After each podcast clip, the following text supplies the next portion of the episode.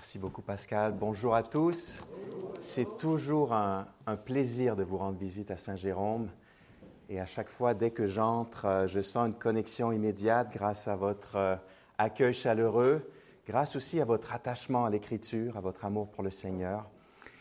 Et euh, je suis particulièrement heureux ce matin parce que je me fais un peu plaisir. J'ai choisi l'une de mes histoires préférées dans l'Évangile selon Luc par laquelle le Seigneur m'a de nouveau rafraîchi cette semaine et je prie que ce soit aussi le cas pour vous ce matin.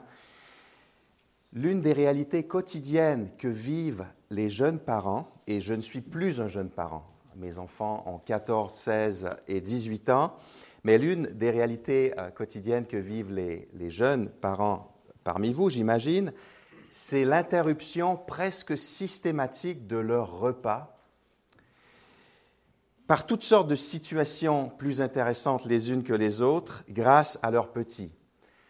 Alors quand notre aîné se déplaçait à quatre pattes, alors dans son cas c'était plutôt à, trois pattes et demie, on a revu des vidéos récemment, mais c'est un autre sujet, il nous arrivait parfois, à Laura et moi, de tenter de vivre un repas ininterrompu en le faisant manger au début du repas rapidement, puis en le relocalisant dans son espace de jeu avec ses jouets, ses camions, ses livres en plastique, tout le nécessaire à son bonheur et à notre quiétude pour nous permettre de manger tranquillement à notre tour. Alors en général, ça marchait pendant à peu près cinq minutes.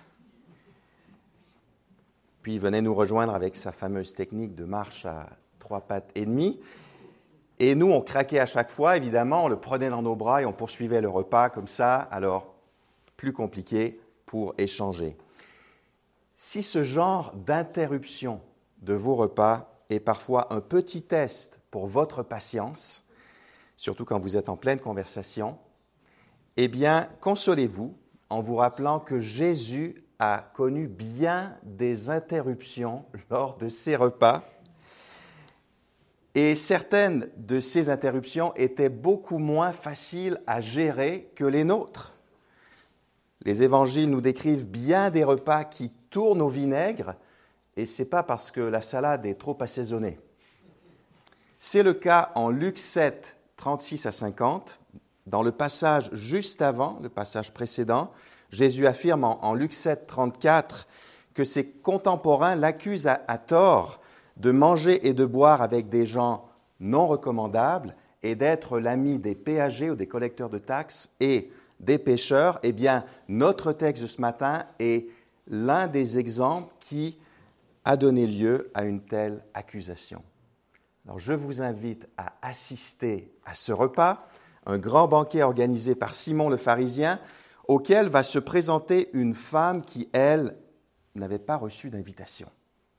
Lisons Luc 7, 36 à 50 et le titre de la prédication de ce matin, Grand pardon grande passion. Luc 7, à partir du verset 36. Un des pharisiens pria Jésus de manger avec lui. Jésus entra dans la maison du pharisien et se mit à table.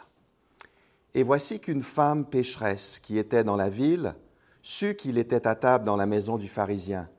Elle apporta un vase d'albâtre plein de parfums et se tint derrière à ses pieds.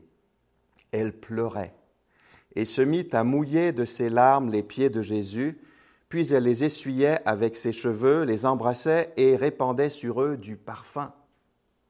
À cette vue, le pharisien qui l'avait invité dit en lui-même, Si cet homme était prophète, il saurait qui est la femme qui le touche et ce qu'elle est, une pécheresse. Jésus prit la parole et lui dit, Simon, j'ai quelque chose à te dire. Maître, parle, répondit-il. Un créancier avait deux débiteurs. L'un devait cinq cents deniers et l'autre cinquante. Comme il n'avait pas de quoi payer, il leur fit grâce de leur dette à tous deux. Lequel l'aimera le plus? Simon répondit, Celui, je suppose, auquel il a fait grâce de la plus grosse somme. Jésus lui dit, Tu as bien jugé. Puis il se tourna vers la femme et dit à Simon, Vois-tu cette femme? Je suis entré dans ta maison et tu ne m'as pas donné d'eau pour mes pieds, mais elle, elle a mouillé mes pieds de ses larmes et elle les a essuyés avec ses cheveux. Tu ne m'as pas donné de baiser, mais elle, depuis que je suis entré, elle n'a cessé de me baiser les pieds. Tu n'as pas répandu d'huile sur ma tête, mais elle, elle a répandu du parfum sur mes pieds. C'est pourquoi je te le dis, ses nombreux péchés sont pardonnés, puisqu'elle a beaucoup aimé. Mais celui à qui l'on pardonne peu, aime. Et il dit à la femme, tes péchés sont pardonnés.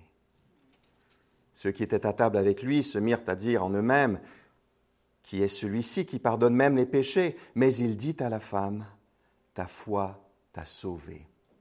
Va en paix. Prions.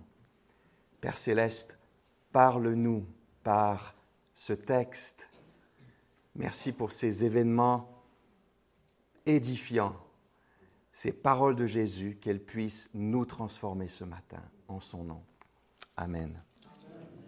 Alors j'aimerais d'abord revoir avec vous l'histoire en trois parties, puis on aura une application également en trois parties. Donc d'abord l'histoire en trois parties. Première partie, un banquet qui tourne au scandale dans les versets 36 à 39. C'est un pharisien qui est l'organisateur du banquet. Au verset 40, on apprendra qu'il s'appelle Simon, donc Simon le pharisien. Il invite Jésus à se joindre à lui et à ses convives lors de ce banquet. Dès le départ, il faut faire attention, ne soyons pas trop sévères à l'endroit de Simon simplement parce qu'il est un pharisien. Rien dans le texte n'indique qu'il a de mauvaises intentions à la base ou qu'il veut piéger Jésus de quelque façon. En fait, Simon fait preuve d'un certain respect pour Jésus qu'il appellera maître au verset 40, donc il reconnaît que Jésus est un enseignant, un maître digne de ce nom. Néanmoins, Simon a encore beaucoup de choses à apprendre à comprendre, comme on le verra. Tout le monde est à table, mais pas assis sur des chaises comme dans nos maisons. Lors des banquets, on s'allongeait sur le côté, euh, sur le plancher ou sur des divans bas, les pieds éloignés de la table, orientés vers l'extérieur du cercle. Et dès le verset 37, ce repas paisible est interrompu. Les cinq minutes de tranquillité sont déjà passées. Une femme pécheresse, bien connue dans la ville pour sa vie dissolue, qui a appris que Jésus était chez Simon, prend son courage à deux mains et elle fait son entrée. Elle n'a pas les mains vides, ce qui ne veut pas dire qu'elle apporte le dessert, mais elle apporte un vase rempli d'un parfum de grand prix. Cette femme est une pécheresse, c'est l'étiquette qui permet de, de l'identifier. Pourtant, la nature de son péché connu de tous n'est pas mentionnée dans le texte. Il s'agit peut-être d'une femme prostituée, peut-être d'une femme adultère, impossible de le savoir. Étant donné la position euh, allongée des convives, les pieds de Jésus lui sont accessibles. Alors au verset 38, elle se tient à ses pieds. De toute évidence, cette femme connaît déjà Jésus.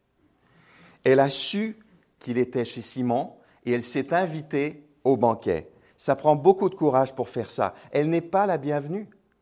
Sa réputation, sa mauvaise réputation la précède partout, mais sa rencontre précédente avec Jésus, que la suite du texte rendra évidente, l'a convaincue de, le revoir à tout prix. Et là, elle est juste à côté de Jésus. Et l'émotion la saisit. Elle ne peut la contenir. Elle se met à pleurer. Le verbe utilisé fait parfois référence à des averses abondantes. Elle n'a pas seulement la, larme à l'œil, mais elle pleure à chaudes larmes. Pourquoi? La suite du récit va démontrer qu'il s'agit des larmes d'une pécheresse pardonnée. Elle est saisie à la fois par la profondeur de son péché et par la grandeur du pardon qui lui est accessible en Jésus. Elle est transportée par l'occasion qui lui est donnée d'honorer publiquement Jésus. Sa tristesse et sa joie se mêlent dans ce débordement de bonheur que seuls les pécheurs pardonnés connaissent. Elle se met à mouiller de ses larmes les pieds de Jésus, puis elle les essuie avec ses cheveux, elle les embrasse, elle répand sur ses pieds du parfum. Le temps des, verbes dans le texte original souligne la durée de ses actions. Elle prend le temps de mouiller de ses larmes les pieds de Jésus. Elle prend le temps de les essuyer avec ses cheveux. Elle prend le temps de les embrasser. Elle prend le temps de verser sur eux du parfum de grand prix. Autant de gestes de respect et d'affection par lesquels elle tient à honorer Jésus.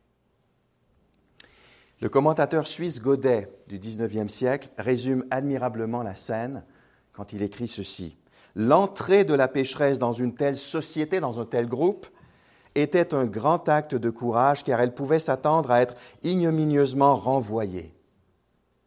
L'élan d'une reconnaissance sans borne pour un bienfait inappréciable qu'elle avait reçu du Seigneur peut seul expliquer sa démarche. Le verset 42 montre quel était ce bienfait. C'était le pardon de ses nombreux et affreux péchés. Était-ce à Louis, à l'écoute d'une prédication de Jésus ou dans un entretien particulier avec lui ou par l'un de ces regards de Jésus qui étaient pour les cœurs brisés comme un rayon du ciel? Elle avait reçu de lui la bonne nouvelle du pardon divin et le parfum qu'elle apportait était le symbole de son ardente reconnaissance pour ce don ineffable. Fin de citation. Voilà qui a de quoi nous toucher. Mais Simon, lui, est plus dégoûté que touché. Au verset 39, des airs d'indignation apparaissent sur son visage. Il a du mal à, tolérer la vue, à regarder ce qui se passe. Il est scandalisé. Du coup, son opinion sur Jésus prend forme. Jésus n'est certainement pas prophète, puisque de toute évidence, il ignore que cette femme est une pécheresse. S'il avait su, il n'aurait pas laissé cette femme le toucher. En effet, en raison de ses nombreuses fautes morales, cette femme est sans doute considérée impure. C'est du moins ce qui semble alimenter le raisonnement de Simon dans cette situation. Mais en, en réalité, Jésus en sait bien plus que Simon ne croit. Et en passant, comme on le verra, Jésus est bien plus qu'un prophète il est aussi un prophète. Et Luc insiste là-dessus plus que les trois autres évangélistes. Oui, Jésus est un prophète, mais il est plus qu'un prophète. Son autorité dépasse celle des prophètes, comme la suite le révélera. On arrive à la deuxième partie du texte, une parabole qui explique la scène, dans les versets 40 à 47. Je le redis, Jésus en sait plus que Simon ne croit. Au verset 40, on lit même dans le texte original que Jésus répond à Simon. La Bible du Semeur a raison de traduire Jésus lui répondit à haute voix. Imaginez que vous êtes à table avec des amis et que tout à coup quelqu'un répond, non pas à ce que vous venez de dire, mais à ce que vous venez de penser. Waouh, ça, ça fait peur. Hein? Par exemple, vous prenez une bouchée et là, vous vous dites intérieurement, mais pourquoi il a mis des épinards dans sa recette? Ça gâche tout. Puis la seconde suivante, le cuisinier vous regarde et il s'exclame, effectivement, j'ai considéré ne pas en mettre. J'y ai pensé. Mais je me suis dit qu'un peu d'épinards, ça pourrait te faire du bien, c'est riche en fer. Alors oui, c'est très malaisant, ce genre de situation, mais Jésus n'a pas peur des grands malaises à table. Il répond donc aux pensées de Simon, ce que les prophètes étaient normalement incapables de faire. Et sa réponse est provocante. Jésus ne met pas de gants blancs. Dans les faits, la parabole est assez simple, mais comme c'est souvent le cas avec les paraboles de Jésus, elle contient un élément qui déstabilise les auditeurs. Verset 41. Un créancier, donc un prêteur, avait deux débiteurs, donc deux hommes qui lui devaient de l'argent. L'un devait 500 deniers et l'autre 50. Alors un denier, c'est à peu près le salaire d'une journée pour un ouvrier agricole. En langage moderne, l'un devait l'équivalent d'à peu près un an et trois quarts de salaire, l'autre devait l'équivalent d'à peu près deux mois de salaire. L'élément déstabilisant, il apparaît au verset 42.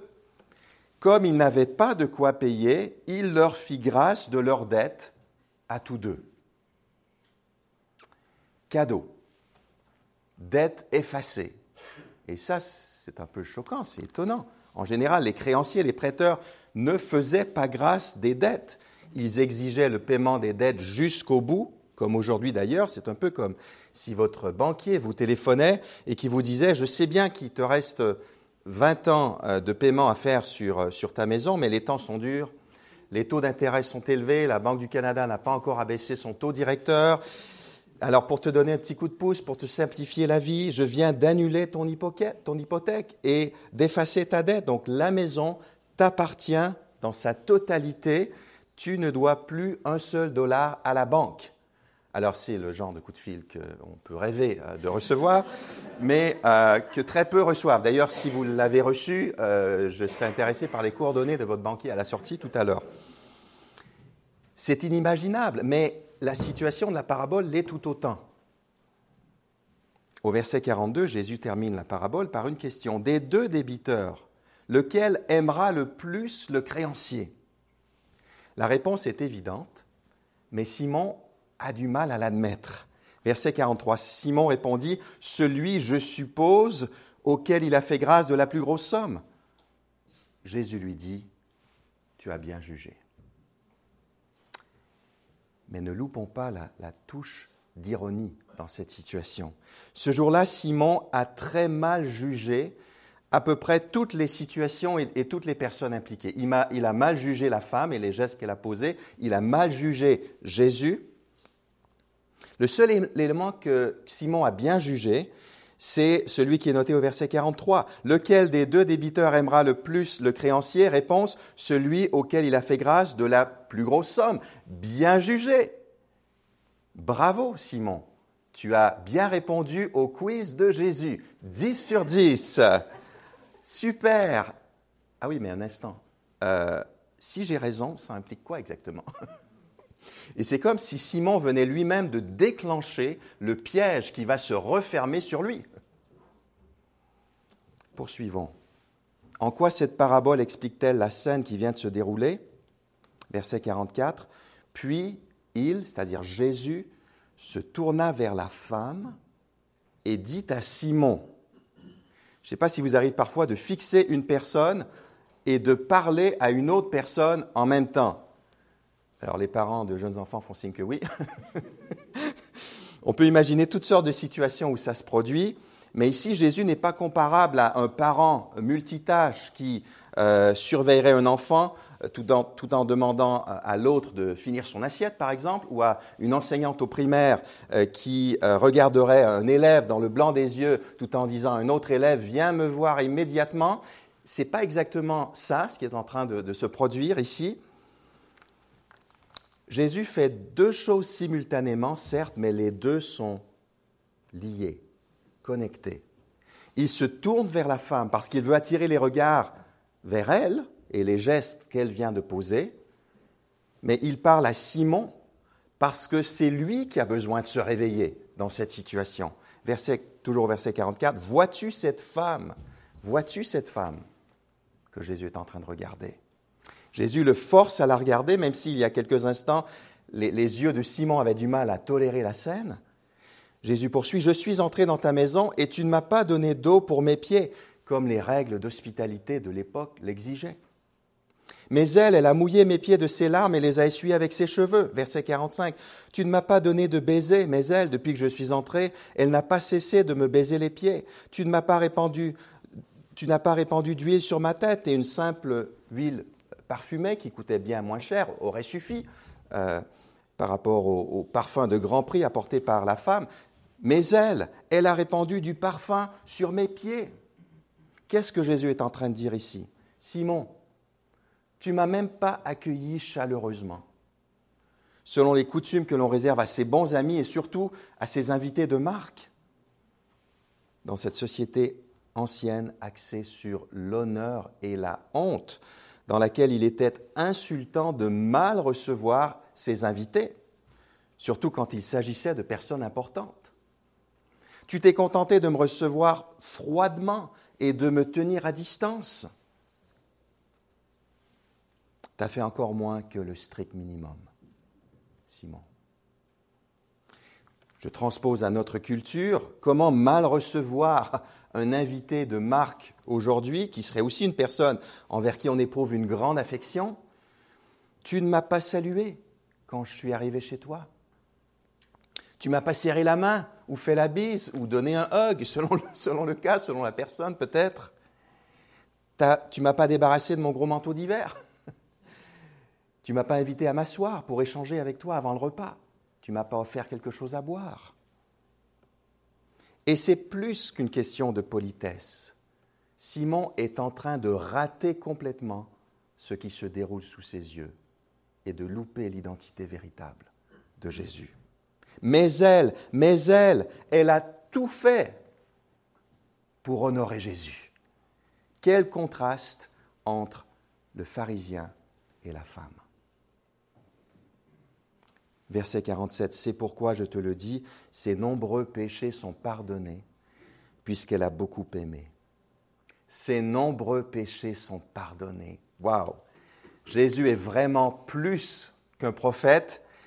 Il possède l'autorité de pardonner les péchés, c'est-à-dire l'autorité de Dieu lui-même. Dieu seul peut pardonner les péchés, d'après l'Ancien Testament. Et pourtant, Jésus pardonne. Conclusion, Jésus est divin, il est Dieu. Ce n'est pas la première fois que les lecteurs de Luc font ce constat. En Luc 5, 24, Jésus avait déclaré, Le Fils de l'homme a sur la terre le pouvoir de pardonner les péchés. Et pour démontrer visiblement qu'il avait cette autorité, il a guéri l'homme paralysé qui était devant lui. Les lecteurs de Luc ne sont donc pas surpris de de voir à nouveau cette autorité de Jésus se manifester. Pourtant, il y a un élément nouveau au verset 47. Le verset pourrait même être mal compris, mal interprété. Bon, les mots c'est pourquoi font référence à l'ensemble de la parabole et de son explication. Ayant dit tout cela, ses nombreux péchés sont pardonnés puisqu'elle a beaucoup aimé.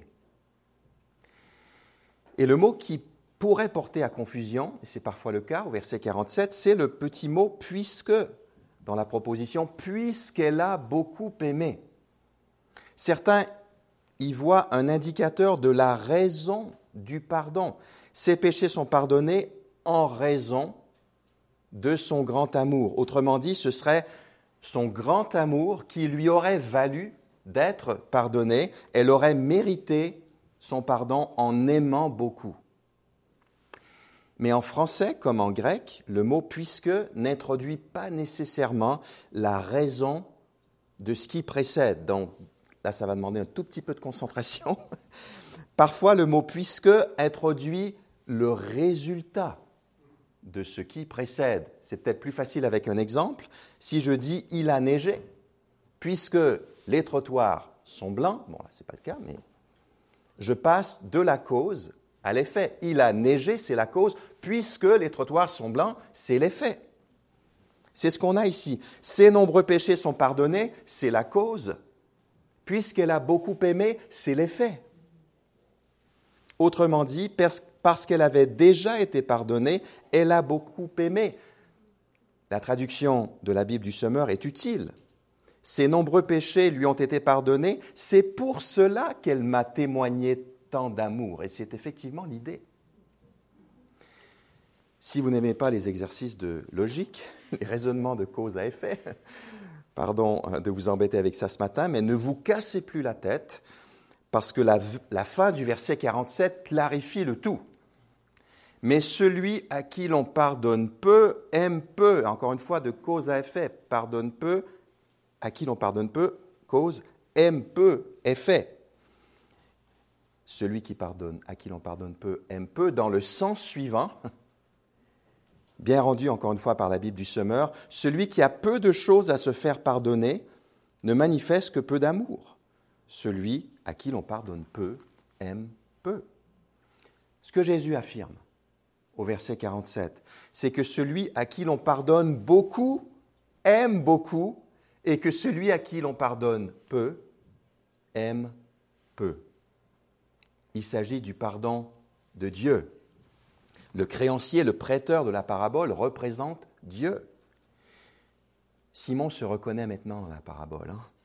Contrairement à la femme, il n'a que peu à se faire pardonner à ses yeux. C'est pourquoi il n'a que peu aimé Jésus. Simon est le débiteur qui ne devait que 50 deniers et qui est donc moins reconnaissant que la femme qui, elle, devait 500 deniers. Vous vous dites peut-être, mais attends, est-ce qu'on peut blâmer le gars qui a commis moins de péchés que euh, cette femme pécheresse? Bonne question. Le problème, ce n'est pas le nombre de péchés commis, ni même le, type de péché commis. Ce qui fait cruellement défaut à Simon, c'est un profond sentiment de péché. Il se croit moralement supérieur, ce qui démontre son aveuglement spirituel. Il n'a pas l'impression d'avoir besoin d'un grand pardon parce qu'il n'a pas l'impression d'être un grand pécheur. Mais il se trompe. Il se trompe. L'histoire se termine troisièmement par une déclaration qui rassure la pécheresse repentante dans les versets 48 à 50. On peut imaginer le trouble et l'insécurité de la femme qui se retrouve ici au cœur d'une controverse. Déjà, elle avait pris son courage à deux mains pour se rendre au banquet, mais elle ne s'entendait certainement pas à devenir le point de mire d'une querelle théologique. Face à Simon et aux convives indignés, elle a besoin que Jésus la réconforte. Et c'est ce qu'il fait. Verset 48. Il dit à la femme, Tes péchés sont pardonner. Cette déclaration ne signifie pas que ses péchés n'étaient pas déjà pardonnés. Le temps du verbe dans l'original en grec décrit l'état, l'état de cette femme. Elle se trouve dans l'état d'une femme pleinement pardonnée. D'ailleurs, la parabole des versets 40 à 42 démontre que le pardon divin lui a déjà été accordé, ce qui l'amène à démontrer, c'est le résultat, à démontrer son amour pour Jésus. Elle avait déjà rencontré Jésus auparavant et goûté à son pardon. Jésus lui avait déjà remis sa dette. Et c'est ce qui a stimulé son amour. Mais même si elle est déjà pardonnée, elle a besoin d'être rassurée. Un peu comme nous parfois, n'est-ce pas? Es-tu pardonné? Es-tu sauvé de tes péchés et du jugement de Dieu qu'ont attiré toutes tes fautes? Oui. Est-ce que tu en es sûr? Euh, Oui, je pense. Est-ce est que tu te sens pardonné? Ben, pas toujours. Présentement, peut-être pas. Heureusement, heureusement, que le pardon de Jésus ne dépend pas de nos sentiments et qu'il ne varie pas au gré des fluctuations de nos états d'âme.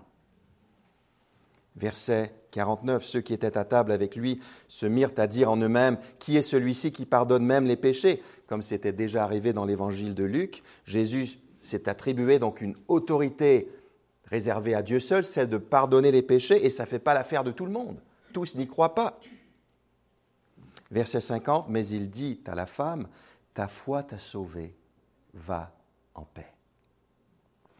Voilà qui illumine toute confusion possible quant au moyen par lequel cette femme a été sauvée. C'est par la foi, par le moyen de la foi qu'elle a été sauvée, Jésus le dit clairement. Son amour s'est manifesté après son entrée dans le salut par la foi. La foi, c'est la confiance. Ici, la confiance en Jésus.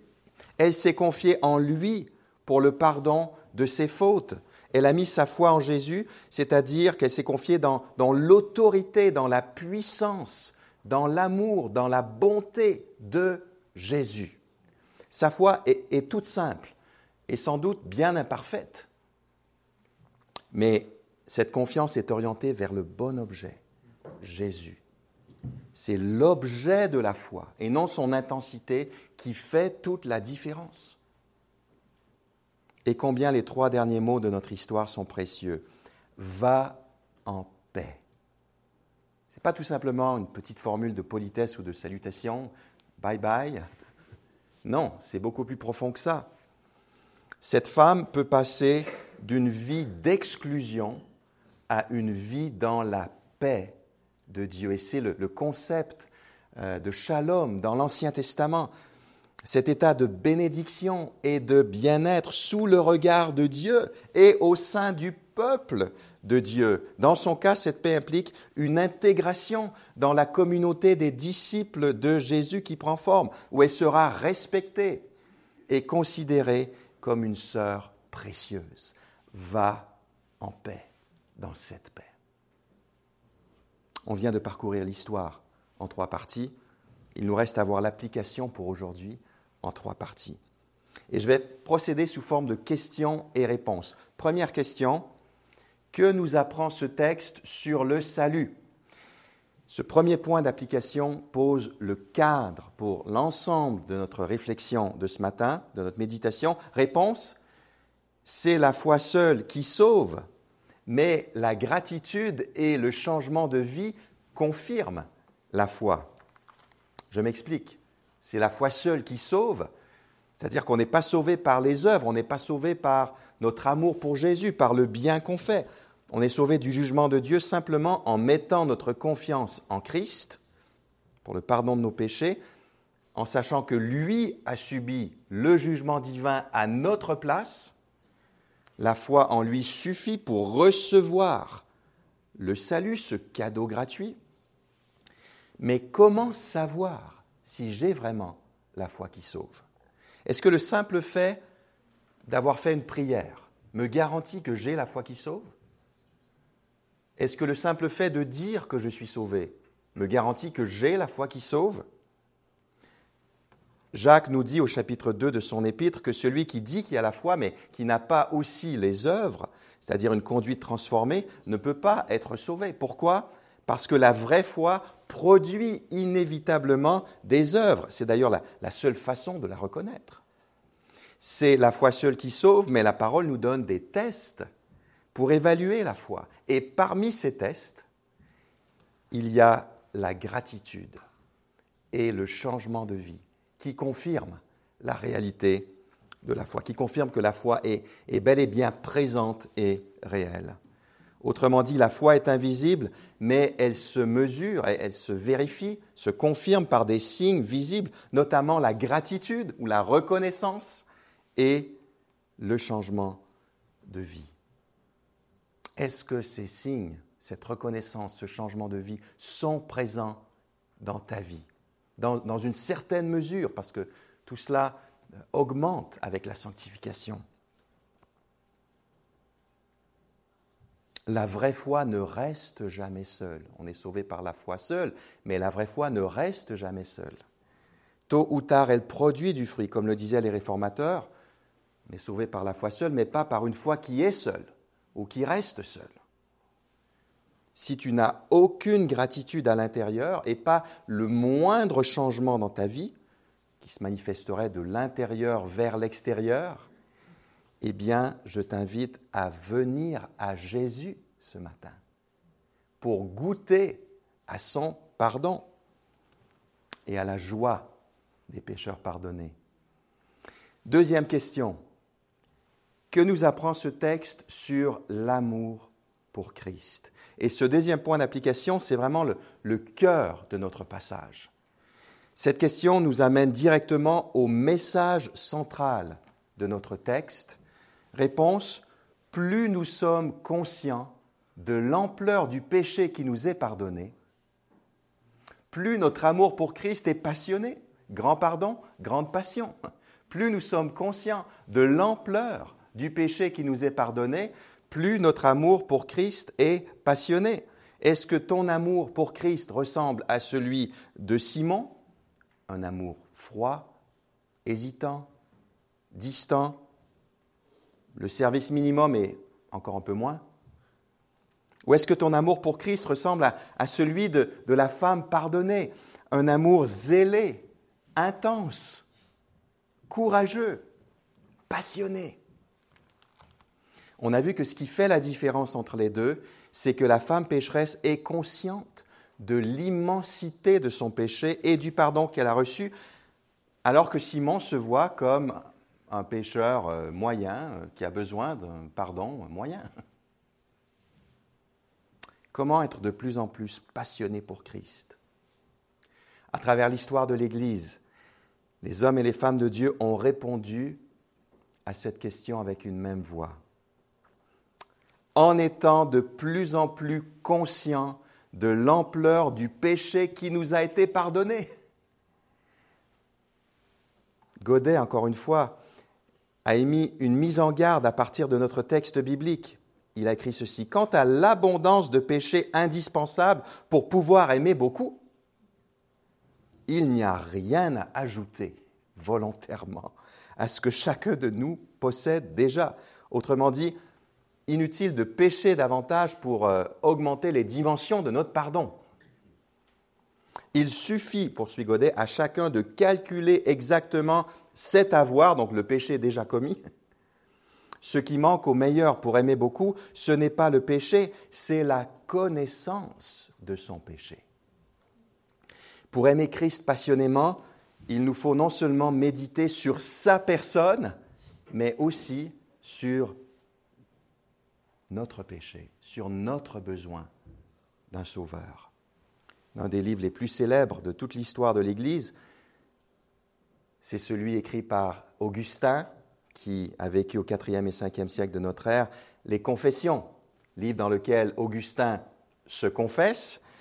Et dans ce livre, il décrit ses luttes avec les passions charnelles avant sa conversion et la façon dont la grâce de Dieu l'a libéré de la puissance du péché. Mais on peut se demander, Augustin, pourquoi se donner tant de mal? Et Augustin lui-même répond par une prière au début de ses confessions, quand il écrit ceci. Je veux me souvenir de mes hontes passées et des impuretés charnelles de mon âme, non que je les aime, mais afin de vous aimer, mon Dieu. Voyez? C'est la même connexion que celle qui est dans notre passage. Ce qu'Augustin affirme ici, c'est qu'il y a un lien entre le rappel de nos fautes, le souvenir de nos péchés et notre amour pour Dieu. Il poursuit sa prière, c'est par amour de votre amour, il s'adresse à Dieu, que j'accomplis ce dessein d'écrire ces confessions. Je repasse par mes voies perverses, je les évoque amèrement pour goûter votre douceur Ô délices qui ne trompez pas, délices heureuses et sûres qui me recueillez en vous, m'arrachant à la dispersion où je me dissipais, à l'époque où, me détournant de vous, je me perdais en mille vanités. Augustin suggère qu'il y a un lien entre repasser par nos voies perverses et nous délecter, nous délecter de Dieu qui pardonne. Comment mettre tout ça en pratique? Dans la prière. Passons régulièrement du temps à nous rappeler d'où Christ nous a tirés. Repassons dans les grandes lignes. Alors attention, sans exagérer, pas besoin de repasser les détails, de sombrer dans, euh, dans une introspection maladive, mais dans les grandes lignes, rappelons-nous les péchés qui nous contrôlaient avant notre conversion et repassons également les péchés auxquels nous nous sommes adonnés depuis notre conversion, peut-être même récemment. Puis, comprenant un peu mieux à quel point nous avons offensé le Dieu très saint et à quel point nous continuons de l'offenser régulièrement, courons vers la croix et jouissons de son pardon complet. Alors la clé ici, c'est le rapport 1 pour 10, et je pense que ça vient du pasteur écossais McChain. Un regard pour dix regards. Pour chaque regard sur ton péché, dix regards sur la croix de Christ. C'est une habitude en voie de disparition aujourd'hui et c'est pourtant une habitude pratiquée par les chrétiens exemplaires à travers les âges. L'idée n'est pas de se flageller soi-même, hein, vous m'avez bien compris. L'idée, c'est de se remémorer l'immensité du pardon que Dieu nous a accordé. L'apôtre Paul lui-même avait cette habitude quand il se souvenait qu'il était le premier des pécheurs. 1 Timothée 1,15, mais qu'il lui avait été fait miséricorde, verset 16, verset suivant, afin qu'en moi, le premier, Jésus-Christ montre toute sa patience. Quand Paul écrit ces mots, il est chrétien depuis plus de 30 ans. Après 30 ans de vie chrétienne, Paul écrit Je suis le premier, c'est-à-dire le pire des pécheurs, ce qui renvoie à la fois à ces horribles péchés passés comme il avant sa conversion, quand il était persécuteur de l'Église, mais aussi au fait qu'il se voit toujours comme un pécheur ayant sans cesse besoin de la grâce de Dieu, même après 30 ans de vie chrétienne. Frères et sœurs, le pire péché, le pire péché, c'est le mien. Ce n'est pas celui du voisin. C'est le mien parce que c'est celui que je vois, que je côtoie de plus près. Mais en même temps, le plus grand pardon, c'est aussi le mien, parce que c'est celui auquel je goûte. Un mot au sujet des personnes qui ont grandi dans un foyer chrétien ou dans l'Église. En grandissant dans l'Église, on se dit parfois, il me semble que si je vivais une bonne rébellion bien claire, bien marquée, si je me rendais coupable de tout ce contre quoi on m'a mis en garde depuis euh, ma tendre enfance, après quelques années, je reviendrais, ça ferait une très belle conversion, euh, bien spectaculaire, avec un beau grand pardon à la clé. Évidemment, on ne le dit pas comme ça. Mais je me souviens quand j'étais enfant à l'église et que j'entendais tous ces témoignages de conversion radicale, j'étais troublé parce que je me disais, moi, je n'ai pas vécu ça, ce n'est pas aussi clair dans ma vie. J'en venais même à douter de mon salut à cause de ça. J'aurais eu besoin de Godet, hmm, déjà cité quelques fois, tonton Godet, pour me rassurer et aussi pour me mettre au défi. Parce qu'il m'aurait dit, Dominique, t'en as bien assez des péchés. N'en rajoute pas. Il ne te manque rien. Il ne te manque rien, à part peut-être d'en être un peu plus conscient. Ce qui manque, ce n'est pas le péché, ce n'est jamais le péché. Mais c'est la connaissance de son péché, la conscience de son péché. J'ai grandi dans l'Église, je ne me suis pas éloigné par une longue rébellion ouverte, mais vous savez quoi? Paul s'est trompé. Je suis le premier des pécheurs. Je suis le premier des pécheurs. Enfin, Paul s'est trompé, vous, vous me comprenez. Hein Parce qu'après, on, va dire que je mets en cause l'inhérence de l'écriture. Je pense que vous m'avez suivi. Changeons de sujet. Troisième question. Que nous apprend ce texte sur les gestes d'amour envers Christ? Avec ce troisième point d'application, on s'intéresse à d'autres aspects du comment, comment mettre tout ça en pratique? Maintenant que j'ai retrouvé un, amour passionné pour Christ, je fais quoi? La femme pardonnée nous apprend deux caractéristiques des gestes d'amour envers Christ. Première caractéristique, les gestes d'amour envers Christ comportent parfois une touche d'extravagance. À l'occasion, la manifestation de notre amour pour Christ dépasse les limites de ce qui semble raisonnable dans une culture donnée, dans un contexte normal. Pas toujours, hein, mais parfois. On l'a vu avec le geste de la femme pardonnée qui a bousculé les habitudes et qui a changé l'ambiance, hein, qui a même plombé l'ambiance d'une certaine manière. Attention, on a aussi besoin de sagesse hein, et de la direction du Seigneur dans tout ça, mais à certains moments, c'est de courage qu'il nous faut. Il y a de nombreuses années, un frère de Montréal m'a raconté qu'une femme de son église était un jour euh, au restaurant avec d'autres chrétiens et euh, la serveuse est venue et ils lui ont dit Madame, on est un groupe de chrétiens, ici on est venu manger et on s'apprête à prier. Est-ce qu'on pourrait prier pour vous? Est-ce que vous avez quelque chose à demander à Dieu que nous pourrions demander pour vous? Alors elle était très surprise, un peu mal à l'aise au début, mais elle a joué le jeu entre guillemets et puis euh, oui, elle leur a demandé de, de prier pour elle. On peut se demander, ouais, c'est quand même un peu direct comme approche Est-ce que c'est trop direct? Alors moi j'ai entendu cette histoire il y a environ 17 ans. Mais il y a deux semaines, euh, mon fils Luc, celui qui marchait à, trois pattes et demi, mais maintenant il est à l'université de Montréal, donc voilà, les choses ont bien évolué.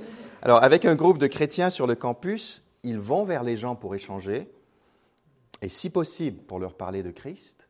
Et leur approche ces derniers temps, c'est de commencer de la même manière, en demandant aux gens, on est chrétien, est-ce qu'on pourrait prier pour toi?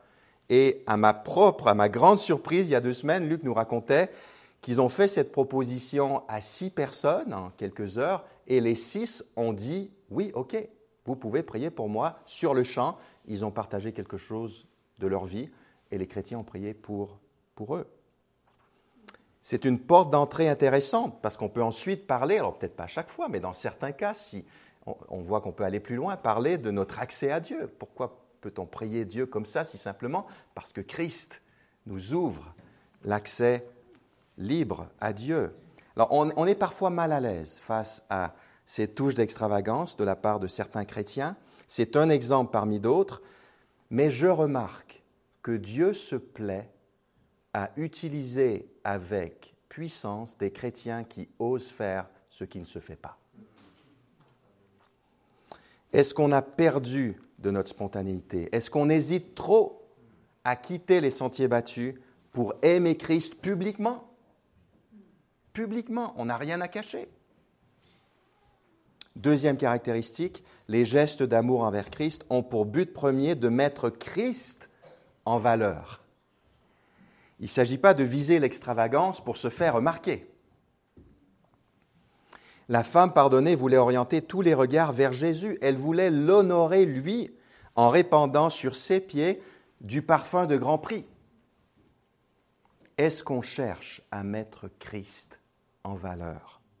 Par exemple, en disant à des amis non chrétiens ce que Jésus représente pour nous, en toute simplicité ou en chantant à Christ de tout notre cœur lors des moments de louange en Église, en réfléchissant vraiment aux paroles, ou en rendant témoignage dans notre groupe de maison avec des frères et sœurs de ce que Christ a fait dans notre vie récemment. Il, il agit, il se manifeste, disons-le, racontons-le pour l'honorer lui, puisque toute la gloire lui revient également en transférant rapidement toute la gloire à Christ quand Dieu a bien voulu nous utiliser pour aider quelqu'un, peut-être pour rendre un service, pour encourager une personne. Alors ça ne veut pas dire de ne pas accepter les remerciements, mais dans notre cœur, on, transfère toute la gloire à Christ parce que c'est lui qui nous fortifie, c'est lui qui nous donne envie d'aimer, de rendre service. Quand quelqu'un vous fait un compliment, un voisin, un ami au travail, style, il y a quelque chose de différent en toi. Il me semble que tu as, une paix, tu as une joie de vivre, peut-être euh, que la personne dit, je sais pas, ton mariage m'inspire. Quelle belle occasion, quelle belle occasion de répondre. Tu sais, si tu savais, je suis loin d'être une personne extraordinaire, mais il y a quelqu'un qui a vraiment bouleversé ma vie. J'ai un ami à l'église du plateau qui est en train d'enregistrer des chansons qu'il a composées sur sa foi de manière toute simple, non professionnelle, sans prétention, avec un seul objectif bien précis. Il veut offrir ses chansons aux membres de sa famille et à ses amis non croyants, en espérant qu'ils écouteront les paroles et qu'ils comprendront qui est Jésus pour lui. Qu'est-ce qui me préoccupe le plus? Ce que les gens vont penser de moi ou ce que les gens vont penser de Christ? Dieu nous interpelle ce matin par notre passage. Soyons clairs, la femme pécheresse a eu l'air fou ce jour-là, du moins aux yeux de certains. Elle a déplu aux convives, mais Jésus a souligné publiquement l'amour qu'elle avait pour lui et il l'a rassuré par des paroles réconfortantes. Qu'est-ce qui compte le plus pour toi?